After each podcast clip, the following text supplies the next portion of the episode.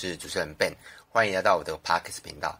今天想跟大家分享我之前追的一部剧，去年吧，叫做《串流之王》。那这个故事就是在讲 Netflix 的故事，我就觉得蛮适合资金比较庞大或是新创产业可以去看看，因为里面总共六集啊，全部都在讲创业的故事这样子。我自己没有用 Spotify，但我稍微有研究一下它的付费版有什么。我大概有四个地方啊，就是去除广告嘛，然后下载离线收听，这两个跟 YouTube 我觉得蛮像的，然后还有高音质的歌曲，就可能你是免费跟付费音质会有差。最后一个就是家庭版的 Premiere 订阅，还可以供六个账号使用，这跟 Netflix 蛮像的，因为像我 Netflix 跟朋友共用，然后就是账 share 这样子。目前我查到的付费版有这四个重点，这样。然后那那个 Spotify 它成立时间是二零零六年，到现在将近十七年。然后每一集啊，它就是有每一个角色，就是可能一开始是老板，然后再可能合伙人啊之类，每一集都有每一个角色。我觉得还跟如果你是在创业的人，我真的觉得蛮适合看的。那我就列出几个我觉得是重点的了。然后，首先他就是在刚创业的时候啊，他就是在免费跟付费之间在拉扯。像二零零六年那时候，我不知道大家有没有印象，我们那时候其实以我以我这个年纪啦，很多那种盗版的，不是说盗版的，就是那种下载的载点的，有没有？载点你可以去下载电影啊，或是下载一些音乐啊，都是免费的。但那些载点有时候可能是是那个病毒，我不知道大家有没有印象，就好像有时候 F 开头吧，F 开头的，然后还有几个都是载点载点下载这样子。然后那时候美国好像也蛮流行这个东西，但重点就是完全免费，而且是不用付钱。重点就是不用付钱嘛。他这个你诶负责人是 Nielsen 嘛，他其实也是也是希望。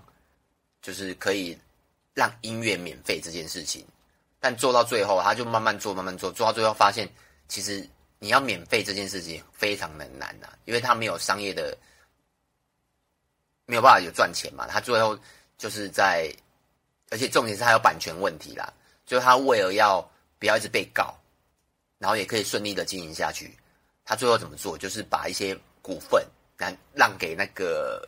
唱片公司，比如说华纳这些比较大型的唱片公司，这个啊，我觉得也是可以给你想创业的人做一个参考啦。像如果你是厨师，那你想开餐厅，这你可以怎么做？你就可以去找比较有资金的朋友一起开，因为你可能没有薪水，你你没有资金嘛，那但你有厨艺，那你这时候就可以这么做。这是第一个方法。第一个是，如果你有技术。像我知道很多工程师啊，或是或是一些会写程式的人，他一样他有技术，但一样没有钱，那你就可以去找比较稍微想投资的人去开。但反过来讲，如果你是手手上比较有资金的人，但你想要开餐厅，或是想要做什么大事创业啊，但怎么办？那你就要去找有技术的人。像我跟我我朋友跟我讲一招，如果你想要开咖啡店、咖啡店啊，或者餐厅啊，那你就可以常常去。那一家咖啡店吃饭，或喝咖啡，或或是干嘛，久而久而久之，你就会认识到里面的主厨啊，或是店长啊。这时候，如果你发现，哎，好像他们有可能要离职，你这时候就可以挖角，那就可以达成你出钱，然后他出资源这样子。那另外一个创业还有一个方法，就是可能你可以找很多人，比如说可能你需要五百万，那一个人找五个人，或找三个人这样子，这也是一个。大家 share 股份的方式，但我知道很多人都会建议啊，创业千万不要找股东嘛。但这个很难，因为你没有办法兼顾，所以他一你务必要让出股份，你才能得到创立成立一家公司。因为没有人是完全一个人可以做完所有的事。这是给我是觉得这个给创业人一个想法，可以听看看这样子。然后另外的还有。当时的有一个，他是影片是讲一个 Sony 的老板，他就是明明知道实体唱片不行的，实体唱片就是我们那个 CD，像现在大家应该已经没有那个 CD 播放器了。像我最近买的主机啊，就是不是笔电哦，是主哎笔笔电也是，它没有光碟机。像我最近有换一台笔电，它没有光碟机哦。我以前还不知道，原来现在笔电不用做光碟机了。所以你看，它连笔电都没有光碟机，你现在去哪里放光碟片？早期那时候就是这样，现在更不可能会有 CD 播放器了。所以那时候有哎，Sony 老板就知道，哎，明明实体上面不行了，但他还是不愿意跨出那一步。那他有用几个举例的方式啦，譬如说，可能他去朋友家的时候，他就发现，哎，朋友都在用 Spotify 听音乐，或是自己的小孩，甚至骗他说，哦，他用，他其实没有在用，但其实都有在用。就是你当你你周遭你都发现了，大家都在做这件事情的时候，你就会你就要去思考。举几个例好了，像以电商来讲啊，现在不知道大家有没有这种感觉，就是虾皮。虾皮虽然我知道上面还是很多生意好，但都是有一直有耳闻，比如说可能越来越差啊，比如说交易费越来越高啊，然后一些问题啊。其实我觉得虾皮有慢慢走下来的感觉，只是没有人承接上上去。像之前露天，然后虾皮就是。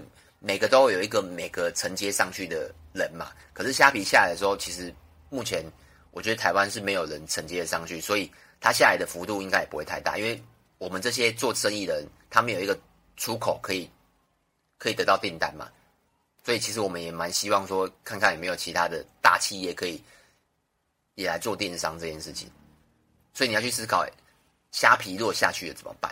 然后还有像之前的，比如说 FB 直播。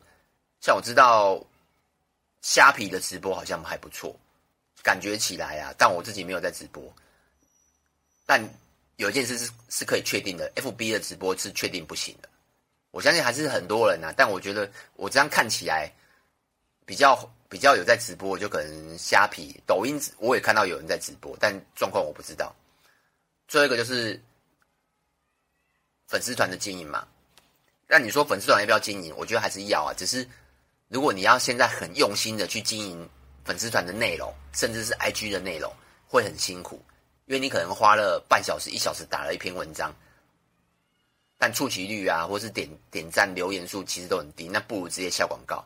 像这个月啊，九月份的时候，我们其实有开始下广告，我们已经好，已经将近一年都没有下 FB 的广告了，那我们最近就把它拿出来，想要再经营一下。所以你，如果你有加入我们。七彩年代，我本业啦，七彩你可以去加看看，你会开始看到我们有很多广告出现在你的版位上，大概是这样子。那另外一个我看一下哦，另外一个可以说的就是，他某一集是讲到带兵比自己上战场更重要。他的例子就是他从一个非常厉害的事务所。挖角了一个很厉害的人才到自己的公司，这就代表是说，他可能公司内部，他们本身公司内部没有更厉害的人，但他发现有更厉害的人，那他怎么做？就是直接挖角，这是最快的。但缺点就是钱呐、啊，这是像我们自己，我自己的话，我美编能力其实没有到很厉害，我因为我不是本科系，那我也没去学过，那我个人只是稍微有兴趣。所以我碰一下 Photoshop，然后稍微自己研究一下，看书啊，看影片这样子。但我的能力绝对不会比真的是科班出身的美编厉害。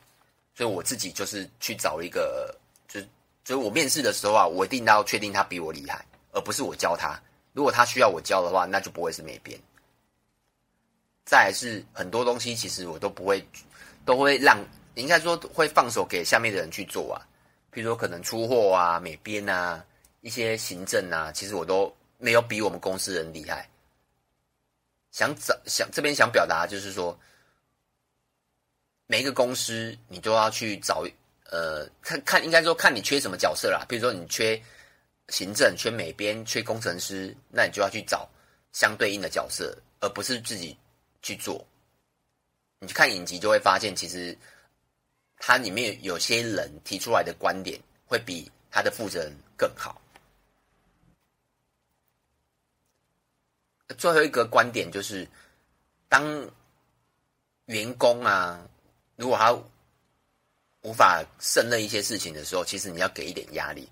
他这里面举的例就是，他有一个工程师非常强，但他却无法做出他的要的成品，他就叫他离职，就给他一点压力，叫他离职。我觉得这也是对的啦，但这个有好有坏。如果他真的离职了呢，也也麻就很麻烦。所以你你要自己去揣来看那个压力容许值在哪里。像我自己也是这样子，有时候我可能会直接跟他们讲说，这件事今天要处理好。但其实这没有到很重要，但我就是故意这样讲，因为我我也知道他们做得完，但即使做不完啊，也会完成可能八九成。这个我觉得适当的放出压力是对的。虽然我们公司就是准时上下班，没什么没什么工作压力，但我时不时也会放出这种资讯让大家知道。举几个例好了，像我们会拍我本业还会拍很多 YouTube 的穿搭嘛，譬如说可能。卡西欧怎么更换电池啊？然后串珠啊等等，就是我们我们拍各式各样的穿搭。但我们现在的影片已经有五百多部，你说要再拍下去也是有困难。我会叫员工啊，每个大概一每个月我都会去叫他花个几个小时上 YouTube 找，或是自己去去思考还可以拍什么影片。基本上一个月就会做一次这种动作，然后。有些人会反映说：“哇，这个很难。”但我说没办法，你们就是要去找。其实有时候我自己也找不出来，但我就是会故意给他们压力，叫他们去去做这件事情。那几个也可以提醒大家，就是你千万也不要跟员工当朋友，尤其是距离要保持好。因为我知道很多刚创业的人，他会想说：“啊，我要留住你这个员工啊，或是我想要跟你当好朋友啊。”其实到最后都会让自己造成困扰了。所以你你千万进来的时候，你也不要加，请他加你的社群赖一定可以嘛？因为赖就是沟通嘛，可能有时候可能需要什么东西的时候，但就是社群千万不要，不要把他当做朋友啦，大概是这样子。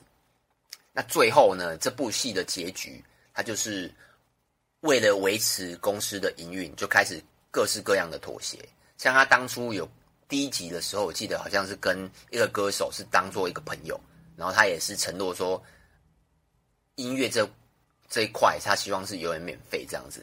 但最后他真的没办法，他就是跟这个歌歌手啊对簿公堂。